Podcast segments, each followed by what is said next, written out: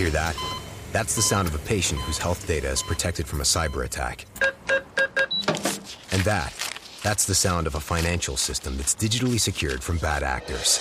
Right now, there's an invisible war being fought on a digital battlefield that impacts what we do every day. That's why at Paraton, we do the can't be done to help protect the vital systems we rely on. Because if we don't, the alternative is unimaginable. Paraton. HQ da Vida. Seu podcast sem padrinhos.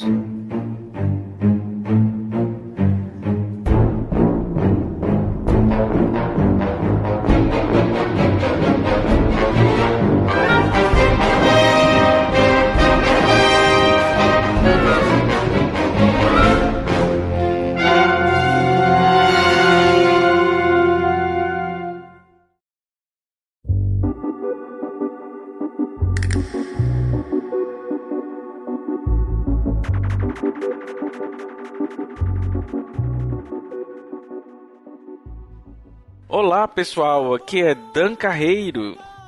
Eu sou Sidney Andrade e esse é o HQ de bolso número 5. Então, pessoal, o HQ de bolso, ele tem a intenção de provocar discussões iniciais sobre temas que abrangem as vivências queer. A gente quer começar o assunto para que você possa ter um ponto de partida com o qual poderá buscar mais informações. Queremos iniciar conversas importantes que precisam ser debatidas sempre mais a fundo. Aqui é só o começo. Só o começo, menino. E hoje o tema, olha, é a tal da heteronormatividade. Essa régua com a qual a cultura insiste em medir as relações sexuais e afetivas humanas na tentativa de apagar tudo que é diferente dela. Vamos ver se a gente consegue dar conta desse palavrão, né, Dan?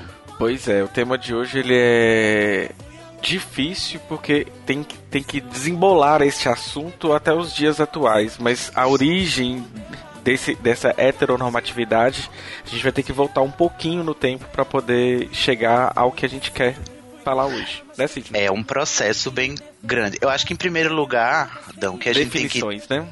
Não, é, antes da, da, própria definição é a gente entender em, em, que campo da discussão sobre sexualidade e diversidade humana está a heteronormatividade. Porque como a gente viu, lembra no HQ de bolso, a gente vai estar tá sempre retomando o HQ de bolso sobre identidade de gênero e orientação sexual, que a gente sim, fez. Sim. É o HQ de bolso número 3. Lá a gente deu a diferença entre o sexo biológico e o gênero, né? A uhum. diferença, né? Que sexo é a é natura, é o, a esfera biológica, corporal, física e médica, e o gênero é a construção cultural que se faz em torno do sexo. Então, o gênero é o papel que as culturas constroem e as expectativas em torno do sexo. Então, o sexo é um dado e o gênero é outro. Nesse sentido, aqui a gente vai ter outra diferença que é meio parecida, porque o, a limitação do vocabulário, por causa da limitação do nosso vocabulário, porque a gente também fala é, a palavra sexo, a gente usa para determinar o, o, o gênero Hum. a genitália, né, macho e fêmea, mas a gente também usa essa mesma palavra para determinar a relação sexual, o ato sexual em si. E aí é nesse, nesse campo a gente tem que diferenciar para a gente entender primeiro, em primeiro lugar o que é heteronormatividade. É, olha o palavrão, tá vendo? É até difícil de dizer.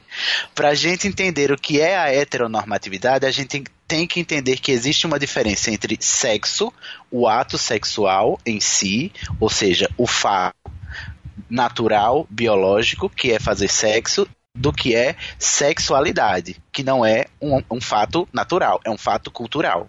Porque o sexo é o ato em si. A sexualidade são os significados que a gente constrói em torno do ato sexual. Então, sexualidade é diferente de sexo. E aí acaba e é... sendo uma construção social, né? Isso, é a tal da construção social. Sexo é um negócio que todo mundo faz, alguns não fazem, mas é um negócio que é, é um, é um ato é, é, natural, da natureza, no sentido de que é da natureza, né?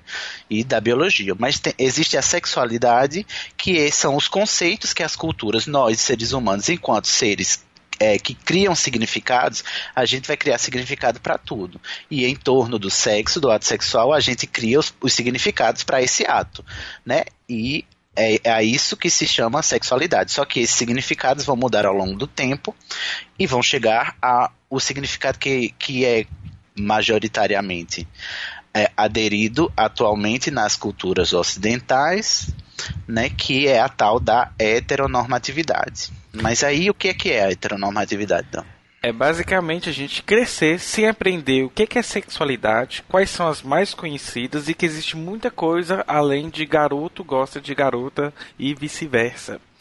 É, é como se fosse a gente dita quais são as formas sadias de sexualidade e aquelas que não que estão fora desse escopo elas são na verdade consideradas perversas, imorais e até mesmo patológicas. Isso. É importante a gente ressaltar sempre isso. A heteronormatividade não é uma doença, não é um, um, um cataclisma, não é um, uma tragédia. A heteronormatividade é uma mentalidade. A mentalidade, inclusive vigente atualmente, que vai é, dizer para nós coletivamente o que é que a gente deve esperar e achar normal do ponto de vista da sexualidade, que é a sexualidade heterossexual, né? Então é daí que surgem as, as, os questionamentos e é daí que surge, inclusive, o conceito de família nuclear. Uhum. Surge da heteronormatividade porque o certo é um casal hétero que procria, porque a heteronormatividade está muito calcada no argumento biologizante de que o sexo só serve para a reprodução. Se o sexo só serve para a reprodução, o ato sexual, é claro que a sexualidade que, que essa que essa mentalidade vai pregar é uma sexualidade que vai rejeitar toda e qualquer forma de sexo que não seja reprodutivo. Muito embora o sexo heterossexual também não seja só reprodutivo, porque os heterossexuais também fazem sexo por sem prazer. ser para reproduzir, por, pelo prazer em si. Então, mas aí surge dessa necessidade de, de, de afirmar a reprodução humana. E aí a gente acaba é, apagando as demais manifestações da sexualidade.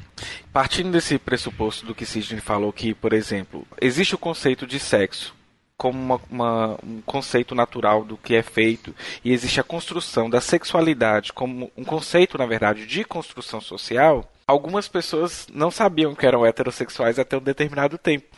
Mas como assim não sabiam? Não quer dizer que as pessoas não sabiam o que eram. As pessoas faziam sexo, as pessoas casavam, esses casamentos com certeza eram majoritariamente heterossexuais, mas a palavra, o termo heterossexual, ele começou a aparecer a partir de um tempo. Então, em 1901, foi definido que a, a heterossexualidade ela era um apetite anormal ou pervertido em relação ao sexo oposto. Só que uhum. para corrigir mais ou menos isso, colocaram duas décadas depois, em 1923, o dicionário Webster ele definia a orientação sexual como a orientação hétero, né? Como paixão sexual mórbida por alguém do sexo oposto. E aí, em 1934, que foi atualizado e colocaram que a heterossexualidade era manifestação de paixão sexual por alguém do sexo oposto. Então nós temos aí três movimentos em três décadas. 1901 era um apetite normal ou pervertido. Nesse conceito, a gente já percebe que fazer sexo. Já além... começa a ser visto como com, com esse, esse olhar de sujeira, né? É, esse olhar de sujeira, a não ser que seja para se reproduzir. A procriação, exatamente. Aí, em 1923, definia, na verdade, não. Eu falei errado aqui, na verdade, o, o, o dicionário Webster definia a orientação sexual, ou seja, nem tinha heterossexualidade, ou seja, só é orientado por um, por um caminho só, como paixão sexual mórbida por alguém do sexo oposto. Ou seja, só era orientação sexual a heterossexualidade, o que a gente uhum. conhece como heterossexualidade. E em 1934, aí foi definido que a heterossexualidade, aí já usa o termo heterossexualidade, é, sendo a manifestação de paixão sexual por alguém do sexo oposto. Até é. aí já temos problema. Uhum. É só a gente pensar, Dan, quando a gente aprende é, na aula de história que, na, lembra, na Grécia Antiga existia a, o que hoje a gente chama, né, então chamada pederastia, uhum. a relação entre é, é, é, discípulo e mestre, que também era uma relação sexual. E aí a gente entende, se a gente remeter a esse tempo em, em que existia esse tipo de relação né, entre mestre e discípulo, a gente entende que a heterossexualidade nem sempre foi a norma. Sim. Né? Porque, inclusive, na Grécia Antiga, a, a heterossexualidade ela era só para a procriação e o casamento, né? Enquanto que o, o sexo homoerótico entre mestre e discípulo era um tipo de demonstração de cumplicidade ou mesmo de exerc um exercício de influência. E aí a gente vê que é assim, é a sociedade, como a, como a gente conhece agora, heteronormativa, nem sempre foi assim. A gente costuma ach achar e acreditar, a mentalidade nos, nos, nos é tão arraigada que a gente imediatamente acha que ser heterossexual é um ato automático e natural, né? Quando na verdade não é. Mesmo e, e assim, quando as pessoas apelam para o argumento naturalista, que é muito problemático, né? De, de, por exemplo, eles apelam para o argumento naturalista de que a, a heterossexualidade é o normal e é o, só o que deve ser aceito, porque se não, não houver relações heterossexuais, não há procriação. Mas a gente pode pegar o mesmo argumento naturalista e dizer que na natureza, em, em, na maioria das espécies de animais sexuados, ou seja, que se reproduzem via é, sexual, também existem casos de de homossexualidade, né? Sim. No, na, na, natureza também existe essa manifestação. Então, se a gente for usar até o, o próprio argumento é, naturalista, biológico, é, mesmo ele nos dá respaldo para a gente afirmar que a heterossexualidade não é um dado é, fixo e natural e não é só a única forma correta, porque na natureza também ocorre isso. Embora eu acho eu acho, mesmo defender a, a diversidade sexual do ponto de vista naturalista, eu acho problemático, porque como a gente falou no começo, nós somos seres humanos que construímos sentido. Então, por que é que eu vou me galgar na natureza, sendo que a humanidade né, é, é, evoluiu cognitivamente a ponto da gente, inclusive, admitir que nós criamos os nossos próprios significados para as nossas próprias né, relações? Então, para mim, particularmente, mesmo quando é, funciona a, em favor da diversidade, o argumento naturalista ele é inútil, porque de nada adianta. Nós somos seres é, pensantes, seres sociais e seres que so, somos sedentos por símbolos e significados. E o sexo não está fora disso. Então a gente não precisa apelar para isso. E, e, outra coisa que a gente percebe é um movimento de buscar origens e o porquê de haverem os, os homossexuais. E isso é nada mais do que reproduzir a, o padrão dominante, que, é, uhum. for, que no caso a gente quer dizer que ser heterossexual é o, é o natural, é o normal. Dentro de uns textos que, gente, que foram selecionados para a pauta, dentro aquele da BBC, ele fala basicamente que existem então, trabalhos, tanto acadêmicos e tudo mais, que são populares sobre a construção social, do desejo e da identidade dos homossexuais. São trabalhos até que são, são tidos como positivos e realmente vieram construir essa identidade homossexual. Mas é estranho ter parar para pensar que a identidade homossexual só passou a existir em um momento específico da história. E aí a gente não, não vê que isso é, não é visto nem olhado para o lado do heterossexual. Então parece que assim não existe uma razão para poder estudar as origens da heterossexualidade. E isso tudo tem um cunho, tanto de homofobia, né, quanto um viés também religioso que perpassa para poder essa, esse entrave, na verdade, para poder discutir qual é a origem da heterossexualidade, como que funciona isso, além do termo, além da questão do sexo mesmo entre genitais diferentes que, que estamos dizendo. Estamos pensando na heterossexualidade como construção social. Quando que começou essa identidade dita como hétero? Você comentou ainda agora, e é, é importante a gente reparar como a, a heterossexualidade enquanto norma está intrincada nas atitudes cotidianas, né? Quando você fala da pesquisa, e hoje em dia a gente vê pesquisas científicas que tentam investigar, como você mencionou, a origem genética da homossexualidade. Uhum. Isso é heteronormativo por definição, porque impregnado nesse tipo de abordagem está o pressuposto de que a heterossexualidade é natural, é um fato dado e não precisa ser investigado. O que precisa ser investigado é o desvio disso. Isso é heteronormatividade. É você, ainda que com boas intenções, mesmo assim, partir do pressuposto de que existe uma é, sexualidade padrão todas as outras são desvio dessa e se afastam dela e, e, estão, portanto, passíveis de uma investigação que ela não está. Isso é um, um jeito uhum. da gente enxergar a heteronormatividade agindo. Mas como é que a gente enxerga também em outras esferas da, do nosso cotidiano? Quando, por exemplo, essa semana eu recebi aqui na minha casa uma prima distante que não sabe da minha sexualidade. E as namoradinhas. E as namoradinhas, exato. Ela, ela tava, tá grávida, aí a gente se cumprimentou, aí o, o assunto resvalou para o, o bebê, e automaticamente ela já perguntou: e o seu filho, quando é que vem? Aí a gente dá aquela desconversada, porque aí nesse, nessa pergunta já está implícita a noção de que, por padrão, todo mundo é heterossexual e você vai ter que revelar para as pessoas que você não é quando você não for, né? Então, isso aí é um jeito. Outro jeito é quando você tem que se abrir no trabalho, porque é, sempre uh, os comentários partem do pressuposto de que você é heterossexual. E para você, se você não está no armário, e se você é uma pessoa aberta quanto à sua sexualidade, isso eu falo de qualquer, qualquer sexualidade, né? A gente não está falando só de homossexualidade, você tem que declarar para deixar claro que você não é heterossexual, porque o pressuposto é o de que todo mundo é heterossexual. E aí você, você tem que se diferenciar, porque as pessoas não param para pensar que é, no, nas interações sociais elas não param para pensar que você pode ser diferente e conduzem o diálogo no sentido de não, não pressupor que você é alguma coisa e sim deixar que você diga, né? Voltando então a esse, esse, mesmo assunto de como que a heteronormatividade se manifesta, quando chega os parentes e perguntam cadê as namoradinhas, é, tem aquela pergunta que é típica do tio e da tia, né? As namoradinhas, uhum. os namoradinhos. Temos também falar sobre representatividade. Por exemplo, olhem para todos os casais da Disney. São casais héteros. E uhum. quando tem os casais, ou tem na verdade um personagem e que não manifesta a sexualidade desse personagem, todo mundo pressupõe que esse personagem seja hétero. Uhum. É automático. É, é automático. É a pergunta que faz assim: é, se você diz assim, imagine um homem. Aí tem a, a, todas aquelas as questões. Quando você diz imagine um homem, você vai imaginar automaticamente o quê? Um homem cisgênero, branco e heterossexual. Não é isso?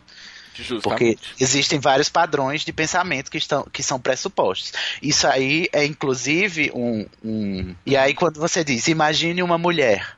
Aí o que você imagina? Que é uma mulher branca, cisgênero, heterossexual, né? No, no, o, o, pensamento primeiro é esse. Para você a, a ultrapassar essa barreira, você tem que primeiro tirar do caminho esse pressuposto que está impregnado já na mentalidade de que o, todo mundo parte da heterossexualidade e quem não é heterossexual em algum momento se desviou dela. E você tem que se desviar dela também para pensar em outras formas de sexualidade. É, o modelo de família ele é tão impregnado que até em placas de trânsito, por exemplo, para estacionamento, tem dentro da nossa, na postagem tem um link que vocês irão ver dentro de uma, de uma de um texto que a gente pegou que tem um símbolo de uma família assim, é family friendly parking. Tem um estacionamento, é como uhum. se fosse amigável, é como se na verdade um, é lugar, um lugar legal para se estacionar, a família. E aí tem o pai, a mãe, um carrinho de bebê e outra criança dada a mão. Então uhum. tem esse, esse, essa estrutura que já é, é padrão. E que é tomada como padrão que é tomada como padrão. E dentro disso, nós temos os derivados, que não, eu não sei se eu posso falar que é um derivado da heteronormatividade, mas são que andam juntos, são, são modelos que andam juntos. Que também existe o cissexismo, né? Que uhum. determina que o que é normal e padrão é a pessoa ser cisgênera, ou seja, o gênero igual ao sexo que, que foi dado, atribuído, atribuído ao, ao nascimento. E também é a monogamia. Se pararmos para pensar, a monogamia ela é tão compulsória quanto, quanto a, a cis-normatividade e a heteronormatividade. Para ser família tem que ser hétero, tem que ser cis e tem que ser monogâmico. E é, é, e é tão forte isso que, inclusive, em casais homo, homoafetivos, a gente às vezes se pega tentando reproduzir o modelo, né? Então, é, mesmo, mesmo. Aí você tem um amigo, por exemplo, que é hétero, mas que é gay friendly. Uhum. E aí você vai apresentar o seu namorado, ou tem alguém sem noção, aí chega aquela pergunta, mas quem é, o, quem é a mulher da relação? Já me perguntaram isso. isso. Né? É uma forma de, de, de preconceito e de, de, de manifestação dessa heteronormatividade, como se, mesmo em casais homoafetivos, existi, tivesse que existir a separação do que é diferente. Não passa pela cabeça que podem ser dois iguais, e isso também é uma, uma manifestação de, de sexualidade é, plena e completa. Tem uma, uma reportagem que tem né, circulando na internet que chegava um, um homem chegava para as pessoas e perguntava, por exemplo, o que elas achavam que, que justificasse a homossexualidade como orientação sexual. E as pessoas, a maioria dizia que poderia ser uma questão de criação ou da própria natureza da pessoa. E aí o repórter virava para as pessoas e dizia assim: "E quando você que decidiu ser hétero?" As pessoas, uhum. assim, a maioria nunca tinha parado para pensar por que, que ela era hétero. Nunca, uhum. Elas nunca se descobriram, elas nunca se assumiram, elas Sim. nunca tiveram que enfrentar essas questões na sociedade e se confrontar. quem são, né? Uhum. É, o, é o que a gente chama de privilégio da cisgeneridade, que gente, eu e você temos, por exemplo. Uhum. A gente em nenhum momento teve que se confrontar com o fato, porque a vida toda nós fomos reafirmados na nossa cisgeneridade, né? Porque é a norma. E aí a heteronormatividade ela reafirma a heterossexualidade e obriga quem não não é a se confrontar. Então, quem é hétero nunca teve que se confrontar porque a heteronormatividade está o tempo todo afirmando a sua sexualidade. Mas no nosso caso, eu e você, Danilo, aqui particularmente, somos homo homossexuais e a gente teve que enfrentar esse pressuposto para se, se compreender e se aceitar, né? E se a gente não repensar nossos privilégios, é, muitas vezes a gente pode sofrer com a heteronormatividade, mas é, ser cis-sexista, por exemplo. E reproduzir. E reproduzir um outro preconceito, na verdade, porque achar que todo mundo deve ser cis. Então, assim, dentro da própria sopa de letrinhas que é ser LGBTQIPA, ainda existem é, hierarquias aí que, que pessoas às vezes têm algum privilégio e reproduz um preconceito Sim. com base no privilégio. Então, Não, o próprio, o próprio, a própria noção de que é, as gays afeminadas é, são, são é, inferiores, são vulgares, também é um, um, reflexo da heteronormatividade, porque não passa pela cabeça. Porque a heteronormatividade também vai dizer qual é o seu comportamento, né? Sim, Ela o vai gay que venceu que... na vida é qual gay, né? Pra, é o gay pra, discreto, porque afinal de contas tem que corresponder ao seu papel de gênero, né? Mesmo homossexual, a identidade de gênero é, é, ela é muito encaixotada e determinada pela heteronormatividade. Aí se você é aquela, aquela gay mais aviadada, né? Vem lá o gay discreto e diz: Ah, mas não precisava ser escandalosa, né? Pode ser gay, mas não precisa ser escandalosa, né? Pode ser sapatão, mas para que ser caminhoneira, né? Se quer, se quer ser, se quer qual é, como é que dizem assim? Aquele argumento, minha mãe falava, seja gay, mas não seja, é, tipo assim, não, não, veste, não vista de mulher, por exemplo. Ah, é, aí tem uma, uma, uma frase que é bem heteronormativa que é se eu quisesse se eu quisesse é, bicha efeminada, eu namorava mulher. Justamente. Né? E, Ou... E, Ou o contrário com as lésbicas, né? Se eu quisesse, se eu quisesse mulher masculina, eu namorava com homem, eu não era lésbica. Isso também é um tipo, é, é a heteronormatividade ditando, inclusive, o, o, as escolhas que você faz enquanto o sujeito fora da, hetero, da heterossexualidade. Não é louco isso? Até aquele texto do Ruf Post Brasil, que é a, a pessoa, ela tenta chegar próximo do padrão, mas ela uhum. nunca vai ser padrão porque ela vai ter alguma coisa fora do, do, do que é dito normal. E aí, aquele gay que consegue ser, por exemplo, é, representar né, um papel bem másculo do que a sociedade exige de um homem, e ele consegue é, representar esse papel, e ele fica amigo dos héteros e tudo mais, mas ele fala assim: você sempre vai ser amigo deles, mas você sempre vai ser diferente, você nunca será nunca. como eles. Isso. E eles nunca vão, vão lhe ver como um igual, porque mesmo por mais que você se rejeite a sua a sua sexualidade ou esconda ou queira se como é que diz se fazer parte, né? A, a, a, eles não vão enxergar dessa forma, você vai ser sempre diferente, por mais que você, inclusive, se esforce muito para parecer igual, inclusive por meio da própria opressão, é, reproduzindo opressões que você sofre com outras pessoas também, né? E esse próprio gay que conseguiu é, chegar nesse, nesse padrão normativo, ele vai ser o gay que pode oprimir as bichas afeminadas. É, é, aquele gay que aprende a escolher, é, esconder aquela desmunhecada. Uhum. É, que ele é todo incubado, ele não é afetado. Existem até essas palavras assim que às vezes são como se fossem deméritos em relação às bichas, às bichas mais afeminadas, as que mais é, apanham. Isso, que dá uma cara tapa, a gente já falou, né?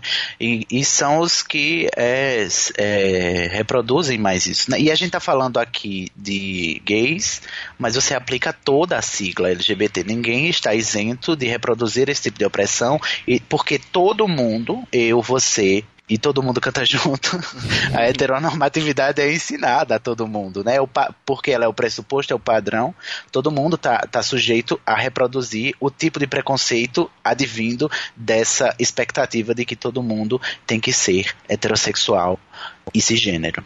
Eu, eu nasci em 1988 e a Organização Mundial de Saúde tirou o, o, o termo homossexualismo como patologia somente em 1990. Olha uhum. só como que, que, que, que, é, verificando por esse lado como que funciona essa questão da dessa heteronormatividade compulsória. E só e isso a gente... que esse CID ele ainda está junto com no mesmo time do grupo, né? Necrofilia, pedofilia, zoofilia, gente. Tava no mesmo grupo, né?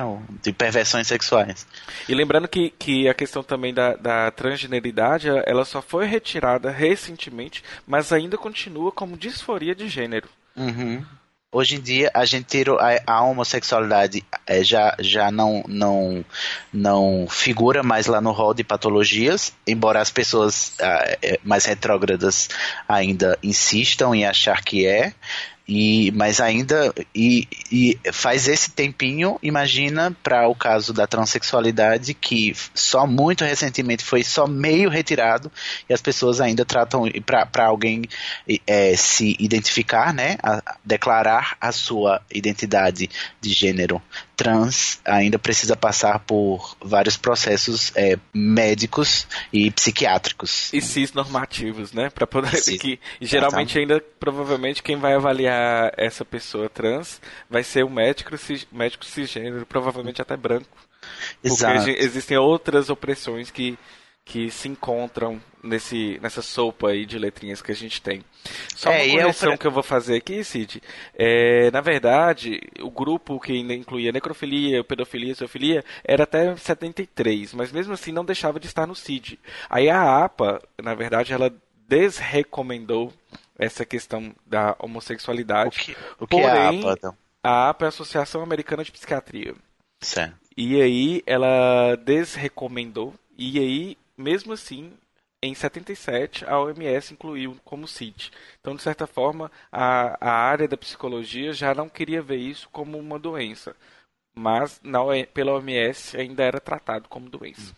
Ainda temos um longo caminho, inclusive, para desmanchar esses, esses pressupostos, né, e fazer entender que as pessoas são quem são, independente, né, e as suas sexualidades se manifestarão, manifestarão independente dos padrões, né. O que a gente poderia evitar é que essas pessoas se sentissem mal por serem quem são. Todo mundo podia se sentir bem e entender que a, todo mundo, é, hétero ou não, faz sexo por prazer. O sexo não tem que ser só pela reprodução e porque ele não tem que ser só pela reprodução, já que nós somos seres ca é, carentes de significado, a gente tem que significar as coisas.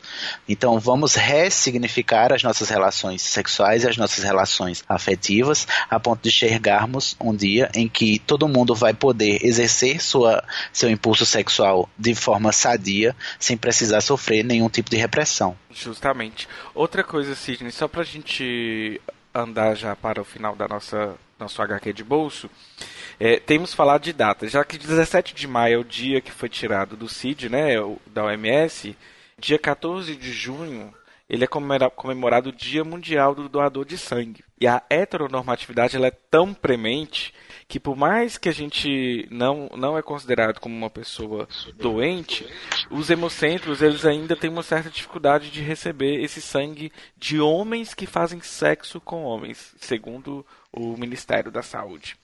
E aí é. eles falam que visam proteger a proteção do doador quanto do, do, do, do, no caso, o receptor. Esse ano tem uma reportagem do G1 é, é relativo ao nicho do Distrito Federal. 55 homens foram negados receber o sangue deles por serem homossexuais. Então, uma pessoa que é homossexual, mas tem um parceiro fixo há mais de um ano, por exemplo, tem, mesmo tendo feito o exame previamente e sendo monogâmico e assumindo-se monogâmico, eles não aceitam o sangue da pessoa. No caso, esses 55 homens, você está falando, é um dado de 2017. Até é, hoje, 2017. no mês de junho, 55 de junho. homens foram tiveram seu sangue rejeitado por serem homossexuais. Justamente. Ou é no na, Distrito Federal. Eles nem falam homossexuais, são homens que fazem sexo com Sexo homens. com uhum. é. E aí, é, eu tenho uma situação, por exemplo, eu já quis doar sangue, falava que estava num relacionamento, acho que de dois anos, por exemplo. E aí, o médico que me entrevistou, ele falou assim, mas você sabe como é que é, né, gays? Eu, como assim? Ele, é, pula cerca. Eu falei, como assim? Oh, sim, porque hétero não pula nunca, né? A gente tá vendo aí que os únicos casos de adultério de filhos fora do casamento são dos casais gays, não é verdade? É, justamente, né? Imagina. Ai. Olha aí... só como a heteronormatividade funciona até na hora de negar a, os próprios os próprios defeitos, né? As próprias falhas das pessoas, né? Eles atribuem uma promiscuidade própria a outro grupo que, assim, não é que é santo, mas também é, a gente padece dos mesmos desejos e das mesmas é, falhas que qualquer pessoa que se relaciona com outro ser humano afetivamente, né? Não, não existe um, um, diferencial maior ou menor no sentido assim natural da coisa. E mesmo assim a gente parte do pressuposto de que quem está fora da heterossexualidade é mais promíscuo porque está fora dessa sexualidade que é dita como sadia, né? Aí a gente fica pensando assim, será que, que o Hemocentro vai justificar? O Hemocentro justificou e disse apenas o seguinte, que eles não classificam os homossexuais como inaptos à doação mas sim apenas homens que tiveram relações sexuais com outros homens. E ponto final. Nem essa, essa janela de tempo que eu estou dizendo, que é. Essa janela de tempo é biológica, concorda?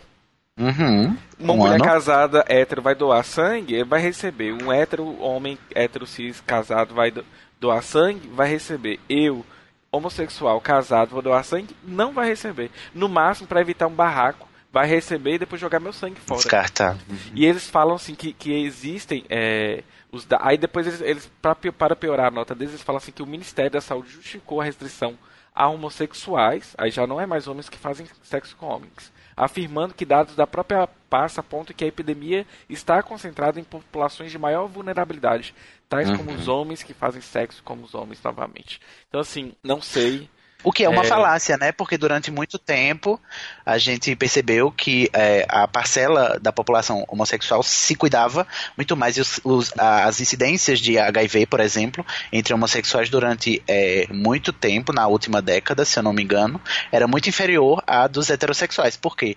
Por causa do estigma lá, né? Do boom do, da AIDS nos anos 80, os homossexuais passaram a se prevenir melhor, né? Afinal de contas, nós éramos acusados da, da praga gay, né?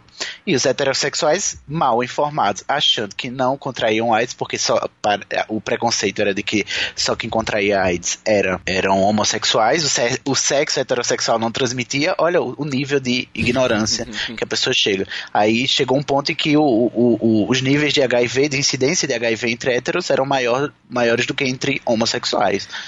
Em Minas tem uma cidade que eu não vou nem falar o nome, mas teve um surto né, nos anos 2000, se eu não me engano, de, de, de epidemia de HIV. E aí, a maioria das pessoas que estavam contraindo HIV eram mulheres heterossexuais que, na verdade, estavam contraindo dos maridos uhum. que pulavam a cerca. Ah, mas é porque eram gays, Dan, e só gays pulam a cerca. É, né? mais ou menos isso. isso.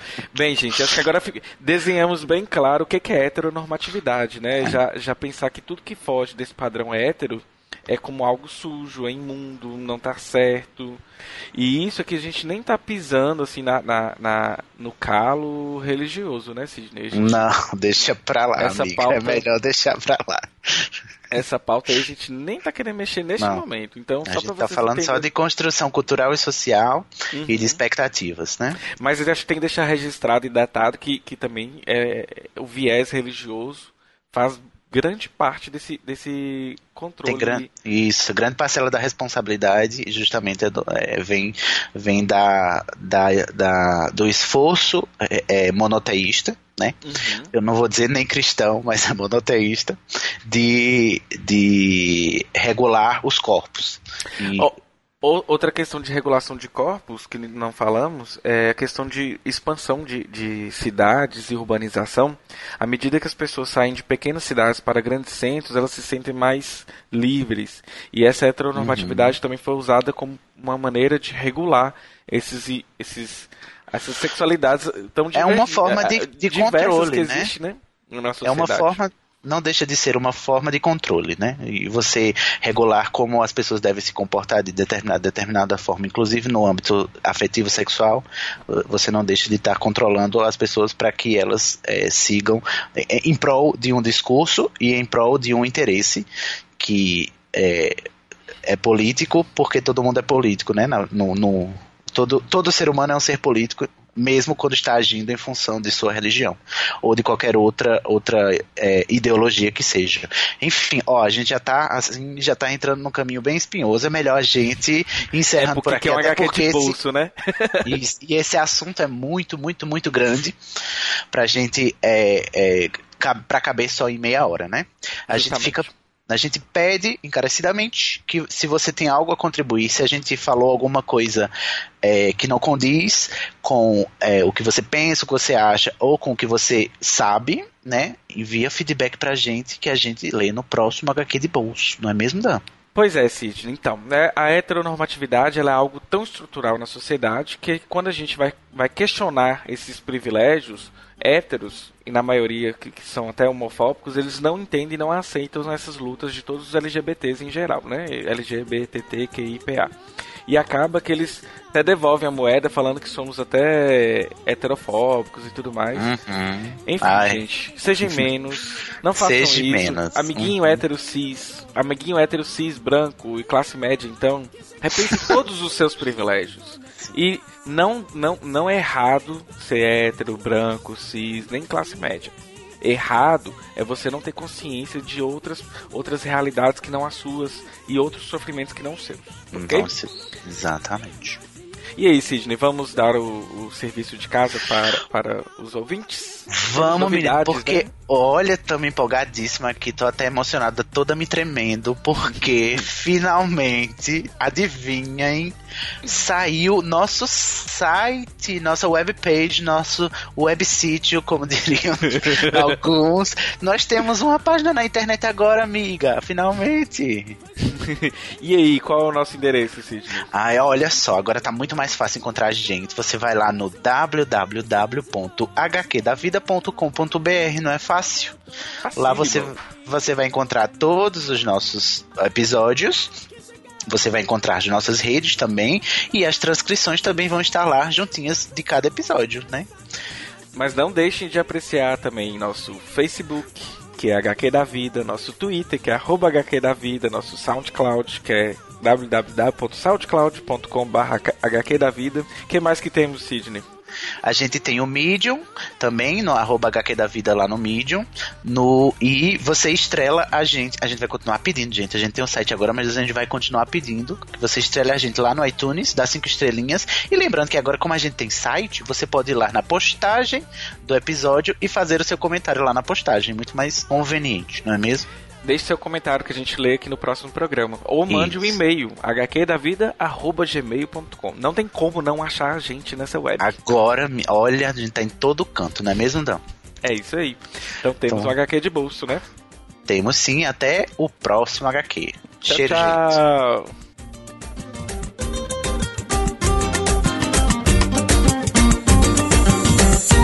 DJ, toca o som, não quero saber mais de ninguém. DJ tá cansado, tô ficando louco.